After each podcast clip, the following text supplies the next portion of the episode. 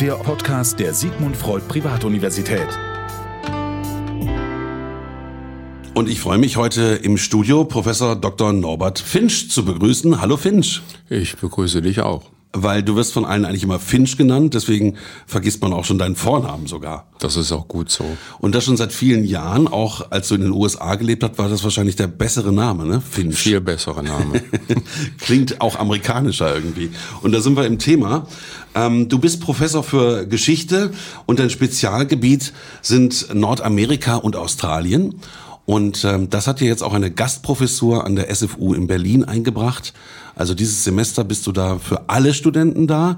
Das heißt also über alle äh, verschiedenen Studienrichtungen. Das sind die Medienleute, die bei dir sind, die Psychologen, die Psychotherapeuten und alle erfreuen sich deines Wissens. Und das ist ja gerade in der aktuellen Zeit auch, denke ich, sehr, sehr spannend. Man musste dir sagen, du warst auch mal ähm, Prorektor an der Universität zu Köln, hast schon viel gesehen und erlebt, hast auch lange in den USA gelebt. Das heißt, das macht das Ganze auch authentisch.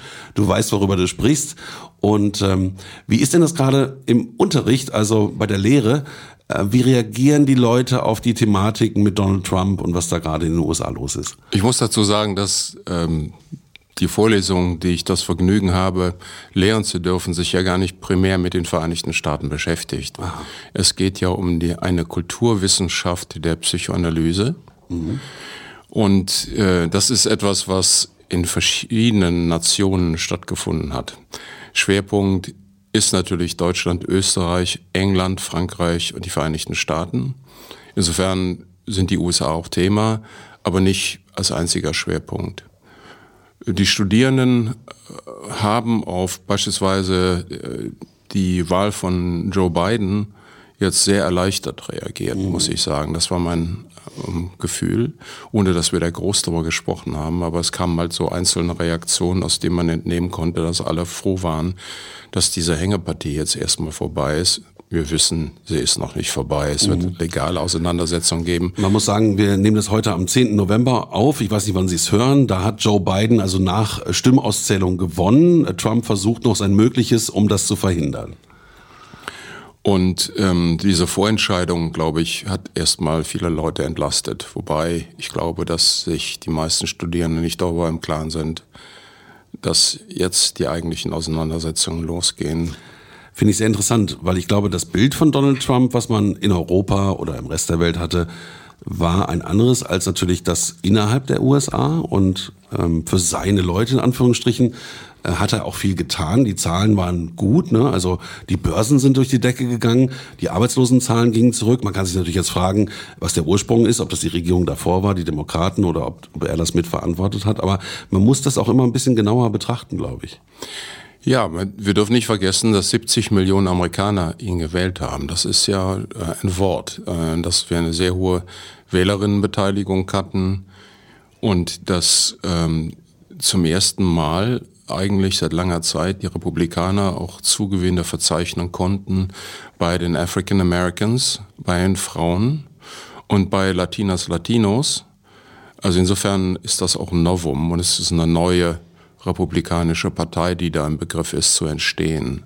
Ich glaube, das ist ganz entscheidend. Wir dürfen nicht nur auf Trump gucken, sondern müssen uns auch ansehen, was sich äh, da entwickelt hat. Ähm, das geht zurück eigentlich auf die Zeit Ronald Reagans, der es verstanden hat, die alten konservativen Kräfte äh, der Republikanischen Partei, die mit Religion nicht so viel am Hut hatten, das waren Wertkonservative, äh, zusammenzuführen mit der religiösen äh, Rechten. Und daraus ähm, ist über die Jahre etwas Neues entstanden mit Ausläufern wie Tea Party und ähnlichen äh, Bewegungen identitäre Rechte, die da zum ersten Mal sich auch wiedergefunden haben in der Republikanischen Partei. Also ähm, das ist ein vollkommen neuer Apparat und dieser Apparat wird nicht einfach verschwinden, bloß weil Trump möglicherweise mhm. die Wahlen verloren hat. Das heißt, konservative Kräfte, rechte Kräfte, verschiedene Lager haben sich irgendwie neu verbunden was weiß ich, in der Ablehnung ähm, des anderen Systems haben sie sich da verbunden und dadurch ist eine neue quasi Macht entstanden auch. Naja, es gibt einen alten Diskurs, der geht eigentlich auf Thomas Jefferson zurück, die Auseinandersetzung zwischen Stadt und Land, mhm. zwischen in der Sprache auch des 19. Jahrhunderts, also produktivem Kapital und nicht produktivem Kapital, wobei das eben auch eine Diktion ist, die von den Nazis aufgegriffen worden ist. Das darf man nicht vergessen. Aber diese Auseinandersetzung gibt es.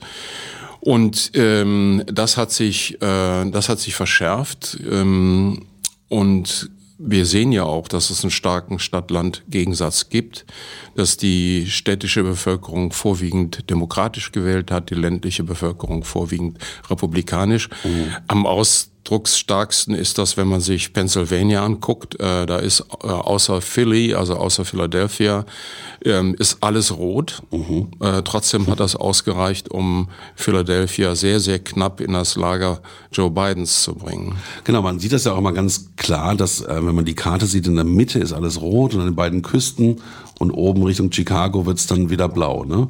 Ja. Und ähm, das ist ja auch, wenn man mal in den USA war, ich bin mal durchgefahren, dann hat man an den Küsten die tollen, interessanten Leute getroffen, die gebildet waren und in der Mitte wurden einem Fragen gestellt wie, äh, gibt's bei euch Fernsehen?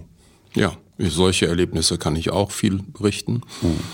Das ist in der Tat eine Trennung, die äh, bezeichnet ist, aber es ist aber nicht die einzige Trennung, die durch die Vereinigten Staaten läuft. Es gibt eben auch eine religiöse Trennung, es gibt äh, ein säkulares Lager. Die Mehrheit der äh, amerikanischen Bürgerinnen und Bürger sind in, äh, in irgendeiner Weise christlich orientiert. Ähm, das muss man auch sehen. Also wenn bei uns die Merkel sagen würde, äh, God bless Germany, dann würden ja alle schreiend weglaufen, ne? also selbst die Christen. Wahrscheinlich schon, ja, ich hoffe es. Ähm, Aber in Amerika ist es ganz normal, ne? Ist vollkommen normal. Ja. Ich habe mir Spaß gemacht in meiner Zeit äh, an der Westküste, dass ich äh, jedes Jahr in eine andere christliche Denomination zum Gottesdienst gegangen bin. Ich bin selbst nicht christlich. Ähm, aber das ist wahnsinnig interessant, mhm. ähm, einfach zu sehen, wie unterschiedlich ähm, das Christentum in den Vereinigten Staaten zelebriert wird. Ähm, die besten Erlebnisse waren zum Beispiel die Holby Rollers. Das ist eine vorwiegend afroamerikanische Kirche, die ähm, Pentecostal sind eigentlich.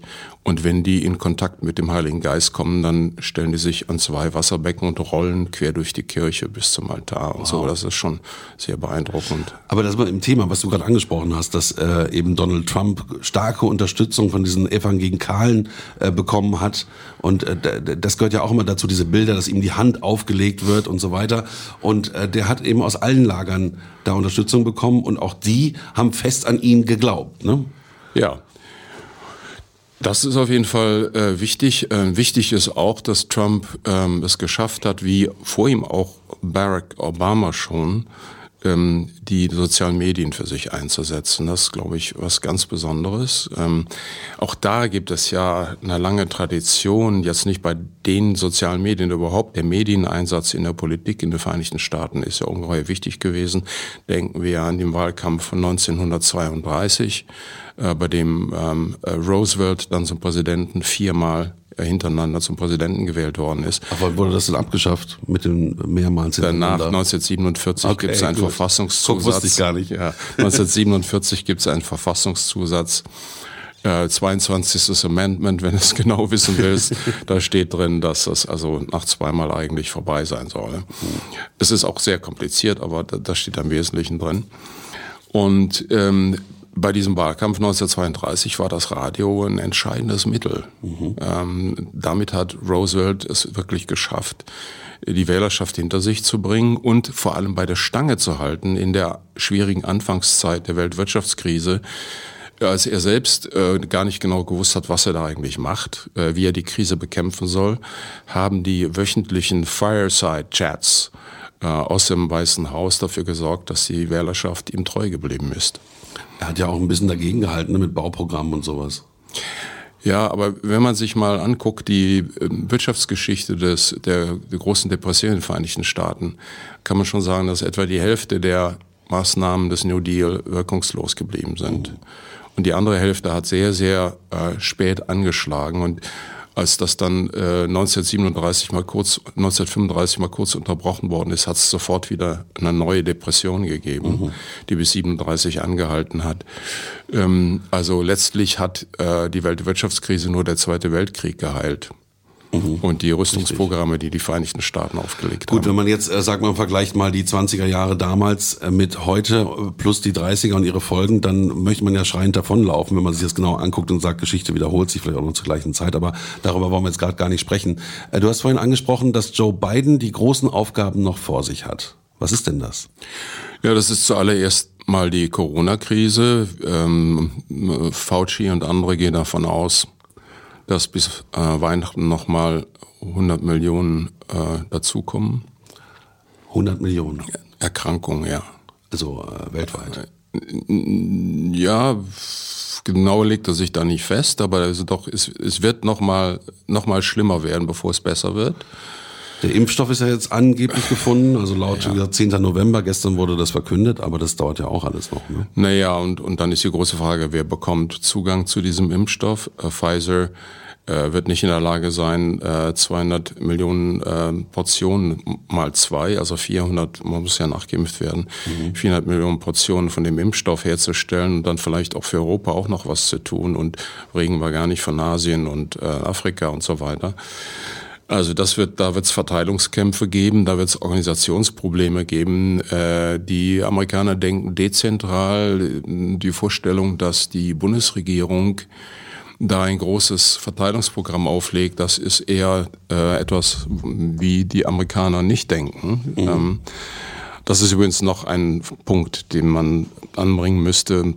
Ähm, Trump ist immer gegen Washington angetreten. Washington das Establishment. Das Establishment. Er gehörte nicht dazu als Multimillionär. Ähm, hm. ähm, also das Establishment, das ist äh, die weitere Trennungslinie. Alles, was innerhalb des Beltway ist, ist irgendwie böse und alles, was außerhalb des Beltway ist, ist irgendwie gut. Und, und Trump hat sich immer als außerhalb des Beltway definiert. Aber zurück zu Corona. Ja, also das, das wird ein Riesenproblem geben. Ähm, weil es da auch ähm, Impfverweigerer gibt und weil alle möglichen Verschwörungstheorien im Zusammenhang mit dem Impfstoff kursieren. Richtig, genau. Ähm, das ist das eine. Das zweite ist die angeschlagenen Beziehungen, jetzt wenn wir mit der Außenpolitik bleiben, die angeschlagenen Beziehungen zu Europa zu reparieren. Das hat Auswirkungen auch für Brexit möglicherweise. Äh, denn für Boris Johnson ist der wichtigste Partner weggefallen äh, auf der anderen Seite.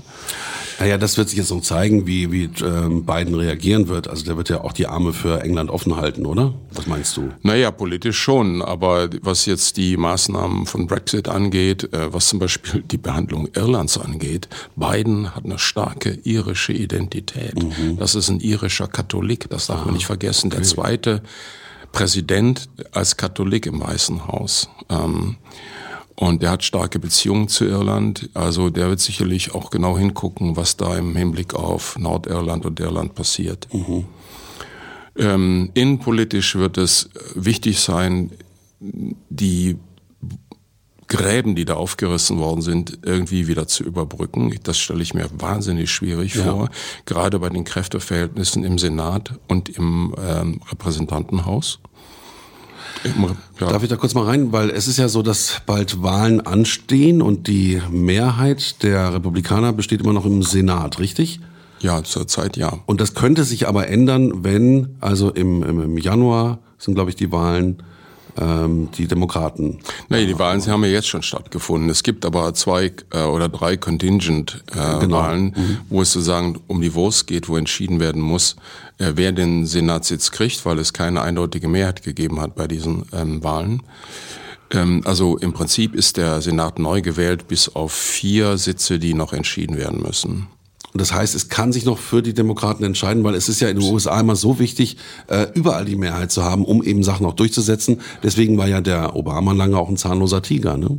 Ja, ich glaube nicht, dass die Demokraten diese Sitze bekommen werden. Nein, ich glaube da nicht dran. Ich glaube, es wird wieder ein, entweder wird es einen Gleichstand geben, dann entscheidet der Vizepräsident oder die Vizepräsidentin über äh, die Stimmung im Senat, denn der hat äh, die, der kann die Mehrheit herstellen.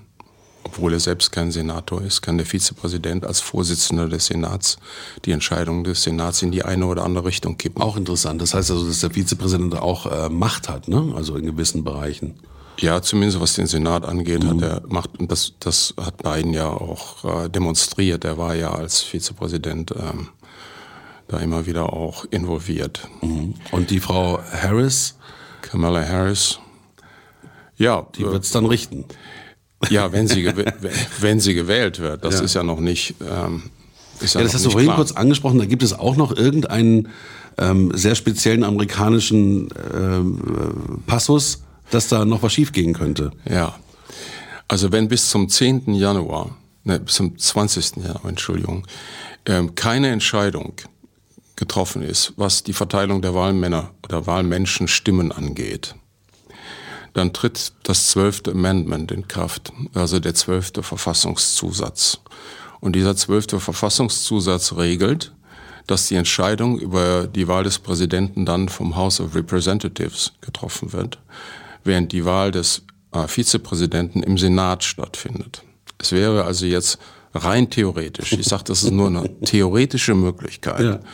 denkbar, dass das House of Representatives Joe Biden zum Präsidenten wählt und der Senat ähm, Mike Pence zum Vizepräsidenten wählt. Und dann hätten wir eine interessante Kombination, mhm. dass ein demokratischer Präsident und ein republikanischer Vizepräsident zusammen äh, Politik machen müssen. Und das stelle ich mir sehr interessant vor.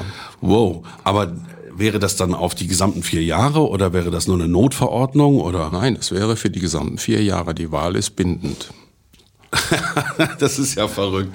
Wie gesagt, es ist eine rein theoretische äh, Möglichkeit. Ja. Das hat es in der Geschichte der Vereinigten Staaten bisher ein einziges Mal gegeben. Ah, das gab es schon mal. Das gab es schon mal. Ähm, aber äh, das, man versucht das natürlich zu vermeiden. Alle werden versuchen, die Ergebnisse vor dem Stichtag ähm, äh, sicher zu haben.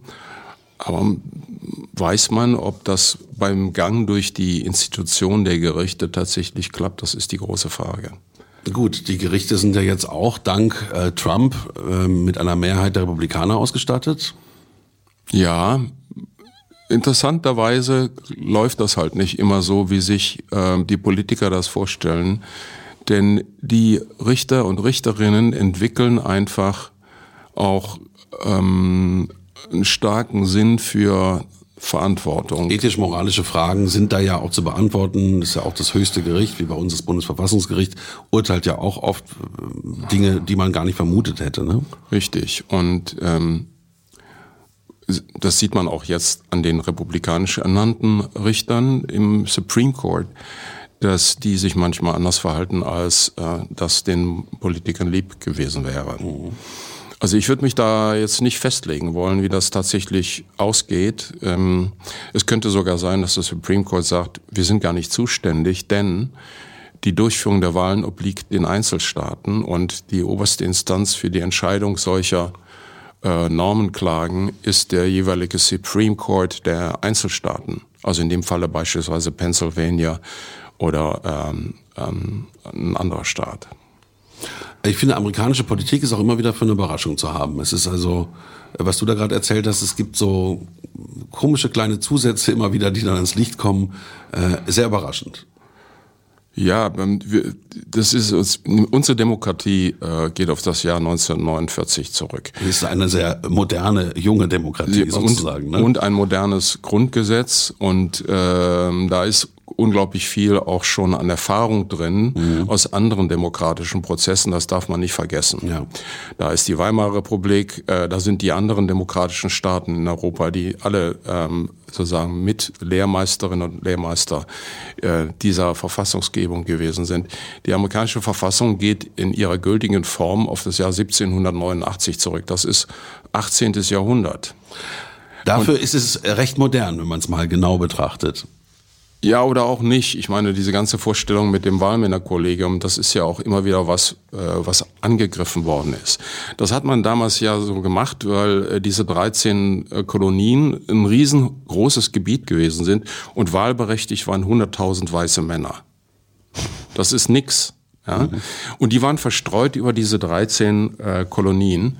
Und um abzustimmen, mussten die dann immer in die jeweilige Hauptstadt gehen oder ins, ins naheliegende Wahllokal. Das ist schwierig gewesen im 18. Jahrhundert. Man hat mit dem Schiff von New York bis äh, in den Süden hat man mehrere Tage gebraucht. Mhm. Über Land auch. Mhm. Also allein so ein Prozess wie eine Wahl die Organisation einer Wahl, das war einfach logistisch ein Problem. Klar, du musstest mit einer Kutsche fahren, ne? Das Kutsche oder reiten ja. oder, oder was auch immer, oder zu Fuß gehen oder mit dem Schiff fahren. Mhm. Und äh, daher äh, diese Regelung der, der Wahlmänner, um, um diesen Prozess irgendwie zu erleichtern. Deswegen auch der Wahltermin im November, da ist die Ernte eingebracht. Ach so, aber es ist noch, das habe ich mich immer gefragt, wie kann man das so im November machen? Ja, ja da ist die Ernte eingebracht. Aha. Das war ein vorwiegend agrarisches Land zu der Zeit. Es gab keine Industrie, es gab gab keine großen Städte.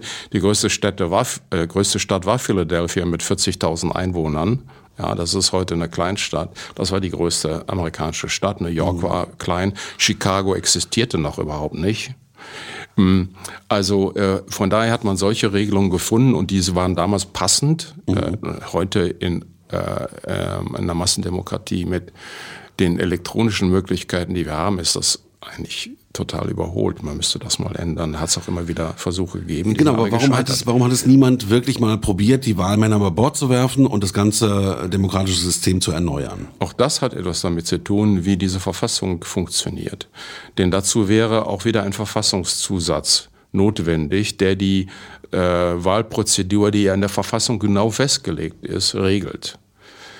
Ähm, und einen äh, Zusatz zur Verfassung durchzubringen, der muss also äh, vorher durch beide Kammern ähm, der, des Parlaments sozusagen und dann muss er von den Einzelstaaten ratifiziert werden. Oh. So.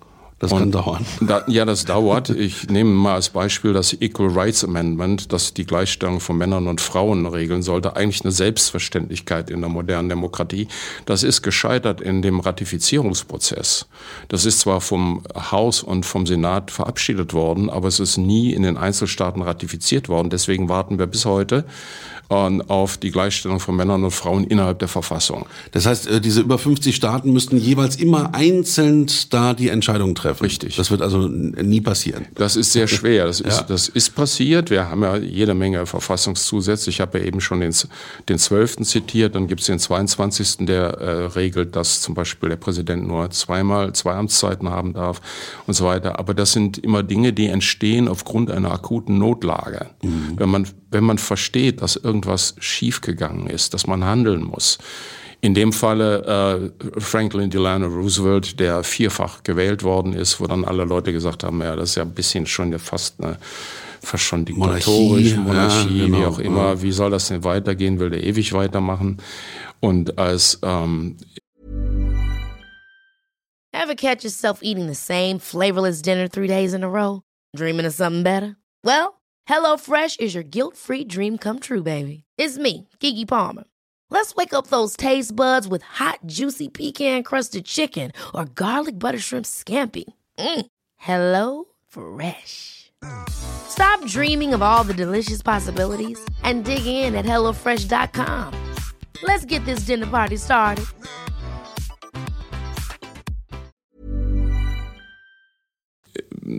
Roosevelt dann tot war 1945, hat man dann 47 das tatsächlich bewerkstelligt, dass man äh, die Amtszeit äh, auf zweimal also der, der, Leidensdruck muss hoch sein, um sowas dann durchzusetzen und sonst passiert da gar nichts. Naja, zum Beispiel auch äh, das Alkoholverbot. Ne?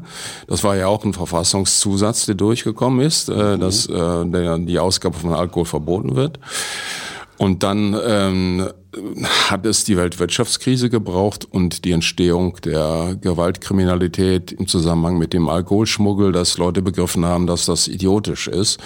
Und dann musste ein erneutes äh, verfassungsgebendes ähm, Verfahren ähm, gefunden werden, mit dem dann dieser äh, Zusatz zurückgenommen worden ist. Und dann ab 1932, 33 durfte dann wieder richtiges Bier ausgeschenkt werden. Man durfte sich auch mal einen Whisky genehmigen. Interessanterweise zur gleichen Zeit ist der Konsum von ähm, Haschisch und ähm, Gras verboten worden. Also da hat man das eingetauscht. Da sind aber die Amerikaner führend in der äh, freiheitlichen Gesetzgebung. Ne? Jetzt, also in Kalifornien jetzt. kannst du kiffen, bis der Arzt kommt. Ja, jetzt wieder. Ja. Äh, als ich in Kalifornien gelebt habe, hat Stimmt, man du doch, hast in Kalifornien gelebt. ja, ne? da hat Also man doch ziemlich San auf, Francisco, ne? in Berkeley, da hat man doch Berkeley. ziemlich aufgepasst, dass man nicht von, von dem Universitätsbullen beim Kiffen erwischt wurde. Also ich könnte mit dir stundenlang sprechen, weil es auch immer wieder so ähm, alte USA-Geschichten auch aufgreift und du das mit der äh, Gegenwart verbindest. Aber lass uns doch mal eben in die Gegenwart wieder zurückkommen, weil die uns ja dann auch tatsächlich betrifft. Ähm, die Handelskriege äh, laufen ja irgendwie immer noch. Jetzt äh, war das gestern so, dass die Deutschen, was waren das? Schutzzölle. Schutzzölle auf Ja, zum Beispiel auf elektronische, also auf Playstations oder so etwas. Äh, Das wird die Kinder richtig ärgern. Das war gestern irgendwas ganz Absurdes, ist ja egal. Also das heißt, jetzt ist Biden ja schon fast im Amt und trotzdem geht das Spiel noch weiter, weil die Europäer sich das jetzt mit ähm, Boeing nicht gefallen lassen wollen. Ähm, ist das jetzt ein adäquates Mittel geworden, Schutzzölle überall zu erheben und die, den, die Weltwirtschaft äh, auszubremsen? Ich glaube, dass Biden das revidieren wird. Der wird äh, versuchen, wieder zu einer stärkeren Kooperation zu kommen. Unter Wahrung amerikanischer Interessen, das muss man sehen.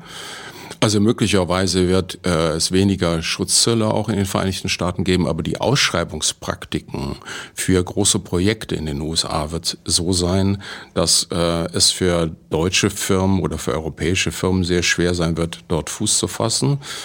Also Offiziell werden die, die Schranken fallen, aber die Ausschreibungspraxis wird so sein, dass doch stärker amerikanische Firmen berücksichtigt werden. Hat man von Trump etwas gelernt, America First so ein bisschen weiter zu beleben, das heißt auf die äh, Jobs in Amerika zu gucken?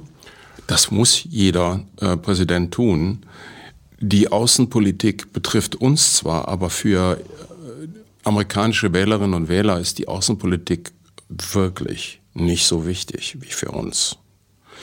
Also von daher muss äh, Biden auch auf Jobs gucken, er muss auch äh, neue Jobprogramme auflegen. Er wird wahrscheinlich die Steuergesetzgebung reformieren.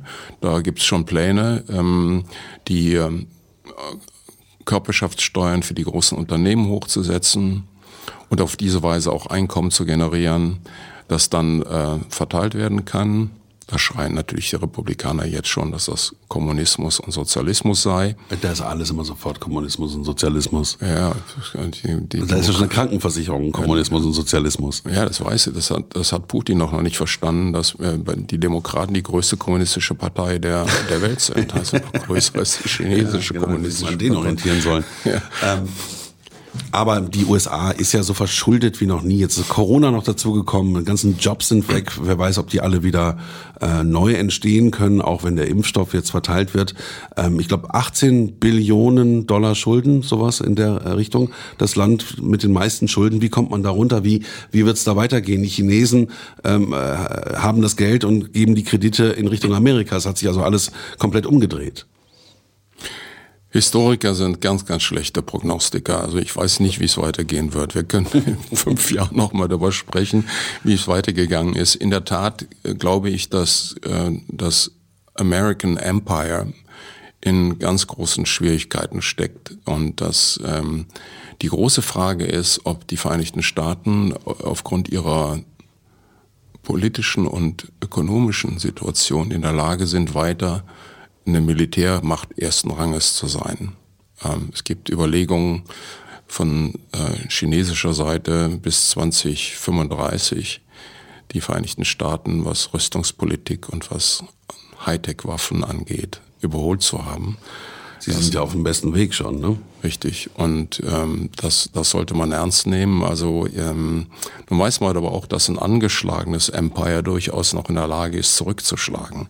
Der Empire Strikes Back. Ja, natürlich, genau. The Empire Strikes Back. Äh, für, die, für die Rolle des ähm, Imperators wäre Trump viel besser geeignet gewesen als der nette Joe Biden. Aber vielleicht ändert sich das auch noch. Er kriegt noch ganz viele Falten und ähm, wird vielleicht doch noch irgendwie Imperator und wird zurückschlagen. Ich finde es immer verrückt, dass eigentlich immer die Demokraten als die Bösen so auch bei den Verschwörungstheoretikern laufen und gelten und dass die guten Republikaner, die für mich also wirklich äh, hinterfragbar sind, dass die immer so die Guten sind. Das ist, also es ist in der Wahrnehmung wirklich oft so. Äh, bei Trump ist das jetzt anders gelaufen, aber äh, siehe Ronald Reagan und solche Leute. Ja, da muss man in die Geschichte der, des Parteiensystems einsteigen. Die Republikaner sind die Partei Abraham Lincolns. Mhm. Es ist die Partei, äh, die die Sklaverei abgeschafft hat. Es ist die Partei, die die zweite Industrialisierung durchgefochten hat. Ähm, es, ähm, und die Demokraten sind die alte Sklavenhaltepartei. Ach echt? Die Demokraten waren bis in die 60er Jahre hinein im Süden gegen Rassenintegration. Sie waren äh, gegen äh, gemeinsame Schulen von schwarzen und weißen Kindern. Ähm, das ist historisch, ich muss euch das mal sagen, das ist die Rassistenpartei. Das ähm, ja und das hat sich eigentlich erst in den 60er Jahren geändert. Das hat, sich, hat angefangen mit John F. Kennedy. Mhm. Aber ähm, und dann ist dann ein historischer Block entstanden aus äh, schwarzen Wählern, Frauen, Minderheiten, äh, in letzter Zeit eben auch queer. Ähm, Menschen, die da die Partei unterstützt haben. Aber historisch sind die Demokraten ganz klar die Bösen. Ach, das ist ja wirklich ein Ding. Guck, wer die Geschichte kennt, kennt auch ein Stück weit die Zukunft. Ja, ähm, das sind ja alles Sachen, die man eben von dir auch lernen kann. Ähm, jetzt an der SFU Berlin. Die Gastprofessur ist im Gange. Wie ist denn das mit der Lehre derzeit? Ist es online? Ist es äh, Präsenzlehre? Bei mir ist es online. Ich habe 62 Studierende. Die kriegt man nicht in einen Raum. Ja, und ich hatte ja gesagt, ich teile das auch, aber selbst äh, 30 kriege ich nicht in einen Raum. Mhm. Also ist das Ganze online. Ich sitze also zu Hause in meinem Arbeitszimmer ähm, und äh, mache von da aus Lehre. Und das, ich habe das im letzten Semester an, äh, an der FU schon gemacht. Ich habe da also schon ein bisschen Routine drin. Mm, das läuft für mich eigentlich ganz gut. Ich glaube für die Studierenden auch. Äh, jedenfalls gibt es äh, rege Beteiligung ähm, in der Vorlesung, die ja eigentlich unidirektional ablaufen sollte. Aber wir machen daraus eher ein Seminar mit Fragen und Gegenfragen und äh, gibt also wie immer im Seminar so 10, 15 Menschen, die intensiv mitdiskutieren mhm. und andere äh, sitzen da und, und füttern den äh, Pudel mit Pralinen. Also das kann ja immer sein. Ne? Aber ich meine, es ist natürlich von Vorteil, äh, dass man jetzt meinetwegen via Zoom auch wirklich Filme einspielen kann. Ne? Man ja. kann äh, Folien auf den Computer werfen und äh, für die Lehre ist es jetzt nicht unbedingt schlechter. Ja, was ich finde. Also gerade wenn es um so, so Wissenstransfer geht. Der Wissenstransfer, also erstens ist es wahnsinnig anstrengend. Ich unterrichte drei Stunden am mhm, Freitag mhm, von 10 bis 13 Uhr, eine kleine Pause zwischendurch. Das ist wahnsinnig anstrengend. Ähm, das zweite ist, für eine gute Lehre ist eine Form von Körperlichkeit absolut entscheidend. Also ich mache das unter normalen Bedingungen so, dass ich einen großen Hörsaal habe und ich wandere durch den Hörsaal und rede dabei und mhm. spreche Leute an und kriege auch sofort Reaktionen von denen. Ähm, es ist wahnsinnig schwer, das so abstrakt zu machen. Zumal wegen fehlender Bandbreite viele Studierende gar nicht in den Bildschirm einschalten. Mhm. Ähm, das kann ich auch verstehen gerade in so einer WG äh, ist das bestimmt nicht einfach, ja. wenn dann nebenan noch gedattelt wird und äh, ja, ja, Filmchen geguckt werden und so. Die und die Küche äh, verwüstet ist. Ja, ja, genau. So, ne? Also das ist, ist schon nachvollziehbar und so, aber mir fehlt äh, irgendwie auch äh, sozusagen ähm, das Berührende im Sinne von äh, eine körperliche Präsenz von Lehrenden und Lernenden in einem Raum. Ja, wie hier in unserer Podcast-Firma ist es äh, ähnlich, dass wir natürlich eigentlich mit den Leuten gerne direkt im Gespräch sind. Man will sehen, wie, wie sie reagieren, ob die Augenbraue gezogen wird oder ähm, ne? also das sind so Momente, wo man das Gegenüber einfach einfangen kann, um dann darauf zu reagieren.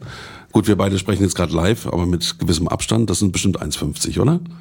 Klar, ja ganz gut natürlich. Natürlich.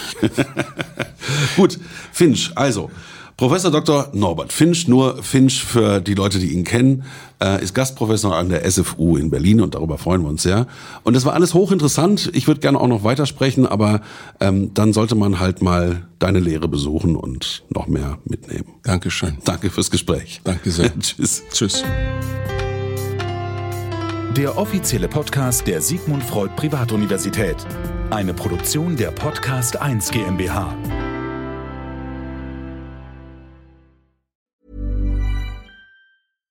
Hi, I'm Daniel, founder of Pretty Litter. Cats and cat owners deserve better than any old fashioned litter. That's why I teamed up with scientists and veterinarians to create Pretty Litter. Its innovative crystal formula has superior odor control and weighs up to 80% less than clay litter. Pretty Litter even monitors health by changing colors to help detect early signs of potential illness. It's the world's smartest kitty litter. Go to prettylitter.com and use code ACAST for 20% off your first order and a free cat toy. Terms and conditions apply. See site for details. Hey, it's Paige DeSorbo from Giggly Squad. High quality fashion without the price tag? Say hello to Quince. I'm snagging high end essentials like cozy cashmere sweaters, sleek leather jackets, fine jewelry, and so much more. With Quince being 50 to 80% less than similar brands. And they partner with factories that prioritize safe, ethical, and responsible manufacturing. I love that. Luxury quality within reach. Go to quince.com slash style to get free shipping and 365 day returns on your next order. Quince.com slash style.